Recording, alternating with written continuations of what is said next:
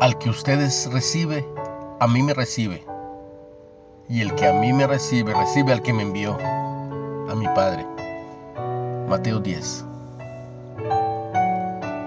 Algo sumamente cordial puede suceder cuando dos personas se conocen y descubren que tienen un amigo en común.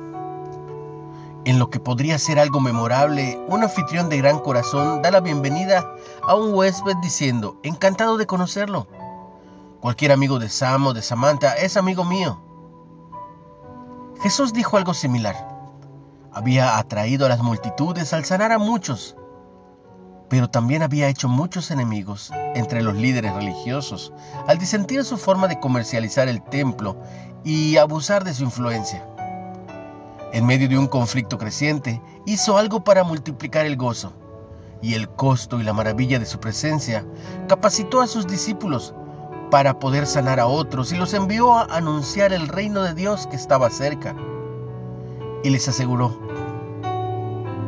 el que a ustedes le recibe, a mí me recibe. Velo en Mateo 10, 40.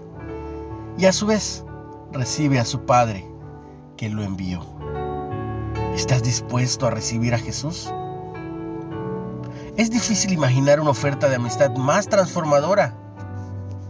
A todo aquel que abriera esa puerta, recibirá al Padre.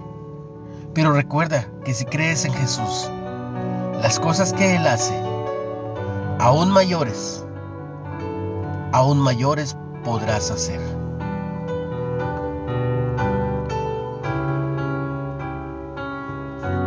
Inicia tu semana creyéndolo.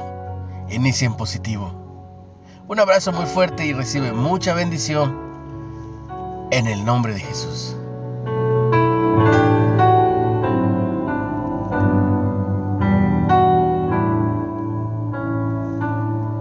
No olvides que si puedes, puedes seguirnos en Spotify como Reflexiones de Ávila.